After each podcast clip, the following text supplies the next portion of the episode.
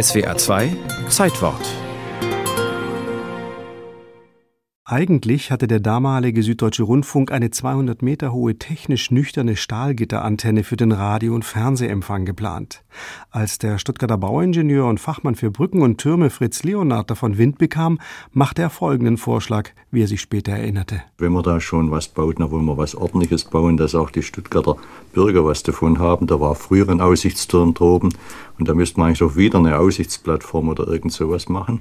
Es fiel hier Gott sei Dank gleich auf fruchtbaren Boden, nicht? Und dann haben wir also die ersten Skizzen gemacht, wie man so einen Turm heute bauen könnte, mit dieser Betonröhre, wie man so abfällig manches Mal sagt. Ganz so fruchtbar war der Boden dann doch nicht. Zwar war Oberbürgermeister Arnulf Klett Feuer und Flamme für das Projekt, sein Kämmerer hingegen bekam kalte Füße. Die Kosten für den Sendeturm hatte der SDR zu tragen, aber die Mehrkosten für das Restaurant in schwindelnder Höhe, die Aussichtsplattform und die Aufzüge wollte die Stadt nicht tragen. Schließlich gelang es zwei Firmen für die Finanzierung mit ins Boot zu holen und im Sommer 1954 wurde der Bau für den weltweit ersten Stahlbetonturm auf dem Hohen Bobser über dem Talkessel Stuttgarts genehmigt. Mit einem ganz besonderen Fundament, wie später der Stuttgarter Ingenieur Peter Schleich betonte. Damals war es eine Leistung, dass Leonhard nicht nur die Röhre Stahlbeton gemacht hat, sondern dass er eben ein Schalenfundament entworfen hat, also das nicht einfach eine banale Fundamentplatte, sondern einen Kreisring gewählt hat. Und ein Kreisring ist eben gegen horizontal und vertikal stabiler. Dadurch kann der Turm besser den Windbelastungen standhalten. Bei sehr starkem Wind schwankt er in Höhe des Restaurants bis zu 30 Zentimeter hin und her. Sowohl bautechnisch als auch ästhetisch ist der Fernsehturm eine Meisterleistung, die lange Zeit ihresgleichen suchte und weltweit Vorbild für viele andere Türme war. Bei der symbolischen Schlüsselübergabe am 5. Februar 1956 kam der damalige Intendant des SDR und Bauherr Fritz Eberhard nicht mehr aus dem Schwärmen heraus. Ich eröffne mit Stolz das zehnthöchste Bauwerk der Erde in Stuttgart auf dem Hohen Bobser. Möge der Turm, soweit er der Fernsicht dient, die Liebe zur schönen, engeren Heimat stärken.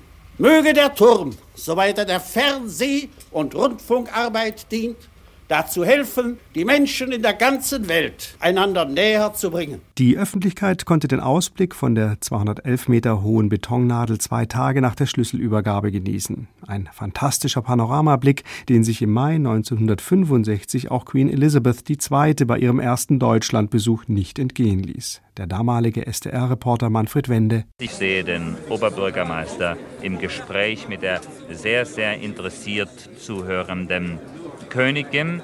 Er greift jetzt nach einem Fernglas. Sie ergreift es und wenn sie in dieser Richtung schaut, dann wird sie Ludwigsburg sehen. Vielleicht blickt die Königin auch in südlicher Richtung, wo die Tech zu sehen ist. Es ist also eine wirkliche Tour d'Horizon, die der Oberbürgermeister mit der britischen Königin hier vornimmt. Und nun bleibt eigentlich noch Zeit, einen kleinen Imbiss hier oben einzunehmen. Durch die Eintrittspreise waren die Baukosten in Höhe von umgerechnet etwas über zwei Millionen Euro schon nach ein paar Jahren wieder eingespielt. Ein Schnäppchen, wenn man es mit den Wartungskosten vergleicht. 2013 dann der Schock. Der Stuttgarter Fernsehturm musste für den Publikumsverkehr geschlossen werden, weil er den Brandschutzauflagen nicht mehr genügte. Auch wurde über eine dauerhafte Schließung spekuliert. Drei Jahre später wurde der Urahn aller Fernsehtürme wieder für das Publikum geöffnet, der Sendebetrieb war niemals unterbrochen. Der Wunsch des Erbauers Fritz Leonard, der bei der Eröffnung am 5. Februar 1956 dem Wahrzeichen Stuttgarts gut und gerne 200 Jahre gab, besteht also weiter.